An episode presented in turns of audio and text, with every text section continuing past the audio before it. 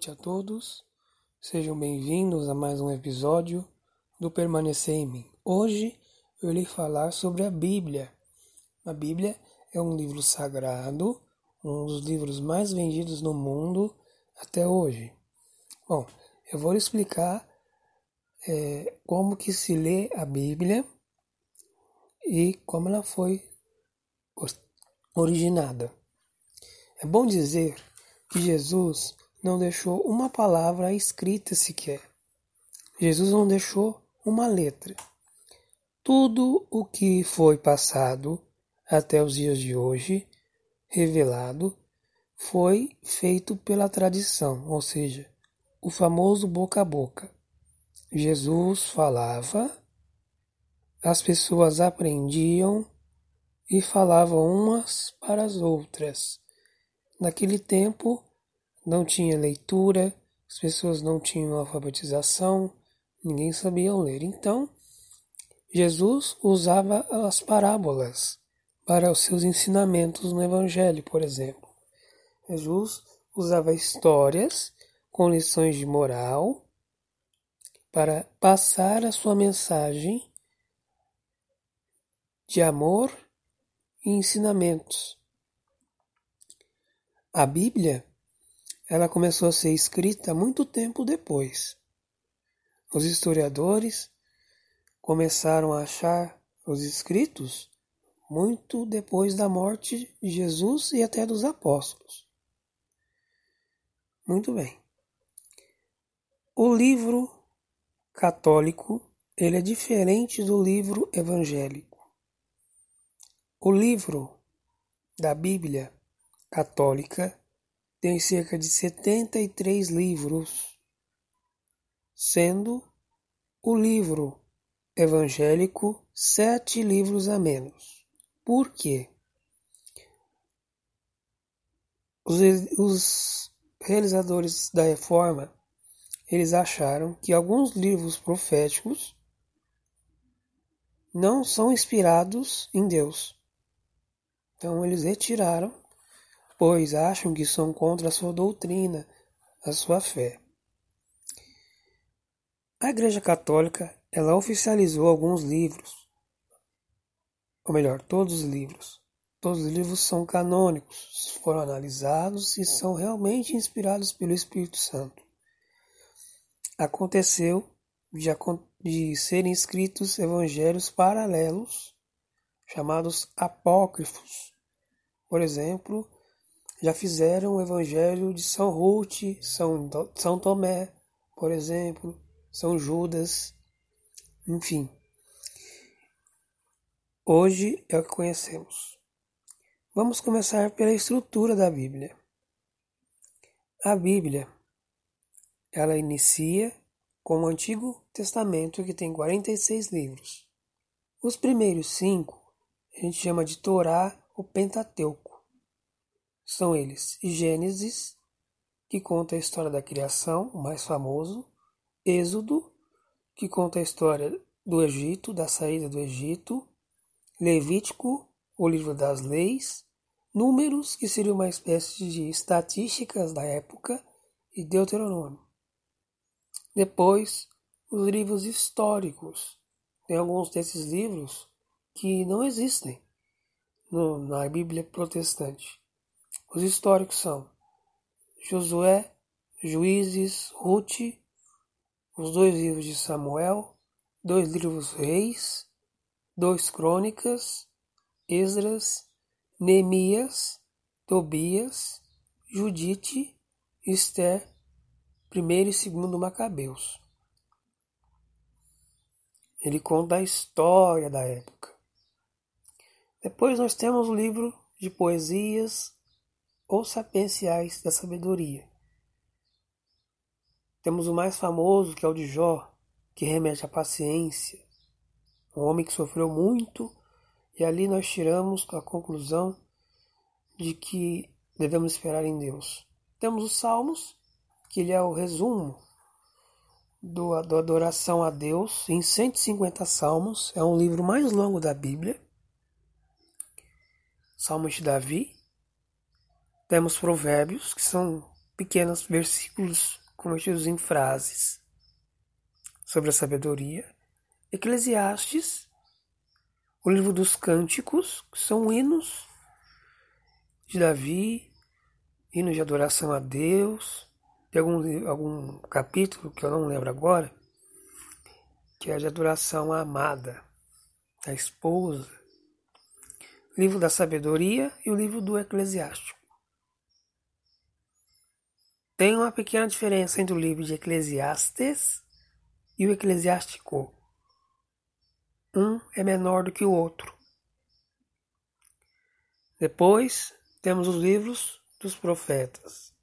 Isaías, a grande passagem do Vale dos Ossos, onde havia um campo onde só havia ossos, as pessoas já falecidas há muito tempo, e o sopro do Espírito Santo viria ali restaurar aqueles corpos e trazer vida.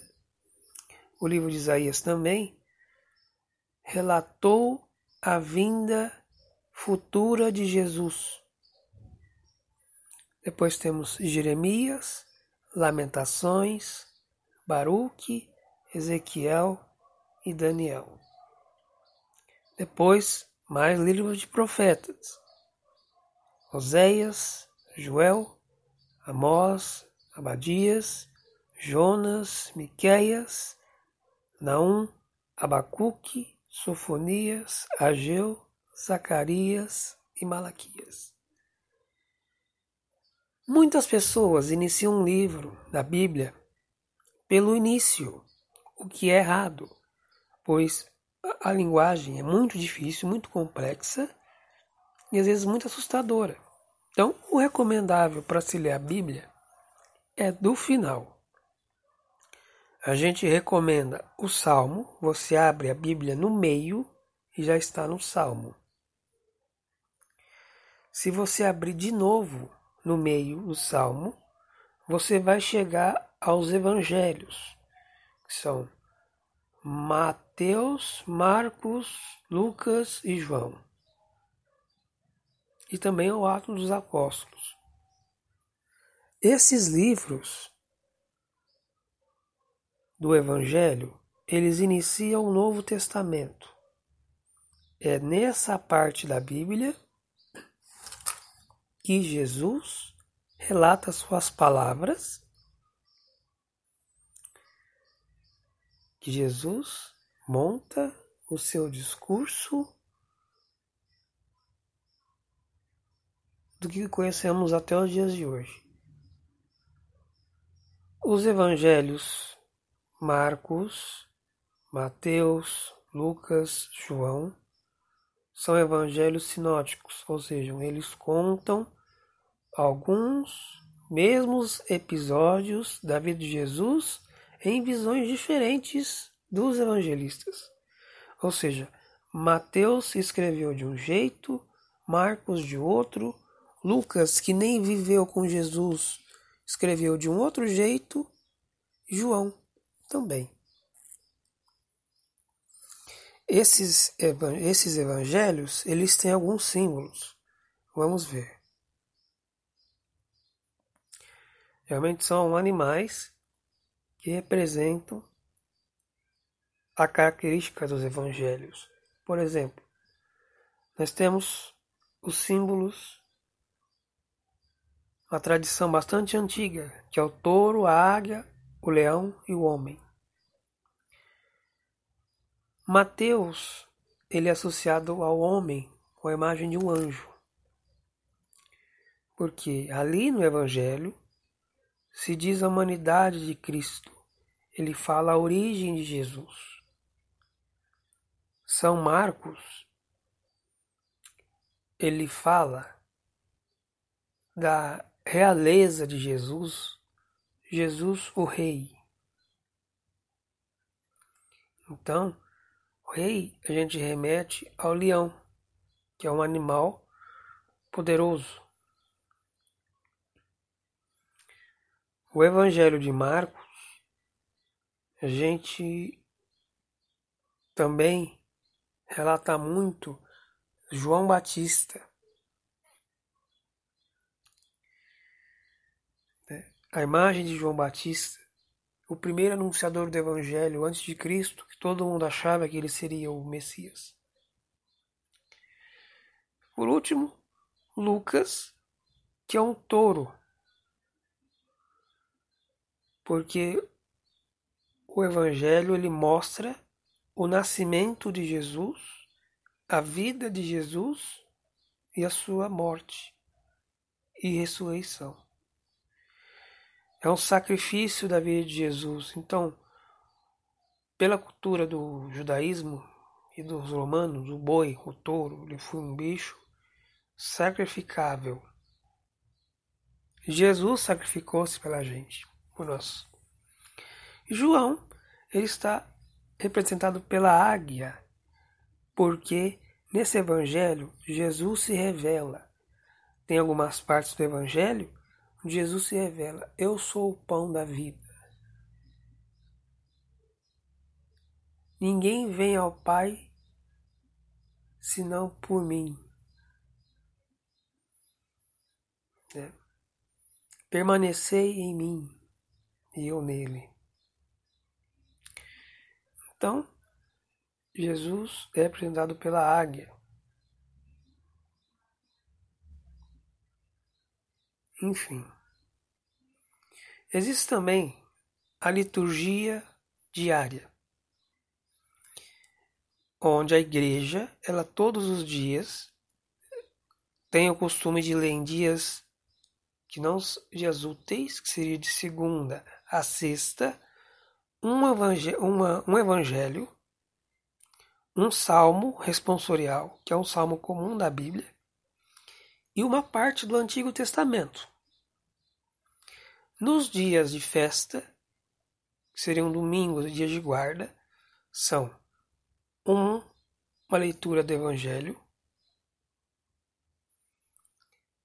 uma leitura do Antigo Testamento, um salmo e uma segunda leitura. Geralmente a segunda leitura é uma carta de Paulo. O que se mencionar também que é de acordo com o ano litúrgico. Então, os evangelhos de Mateus, Marcos, Lucas e João são divididos em, em três anos: o ano A, o ano B e o ano C. Em um ano se lê o evangelho de Mateus, no outro se lê o Evangelho de Marcos e Lucas, e no outro se lê o Evangelho de João. É bom dizer também que a Bíblia ela tem as cartas de São Paulo. São Paulo, antes de se converter, ele era um pagão.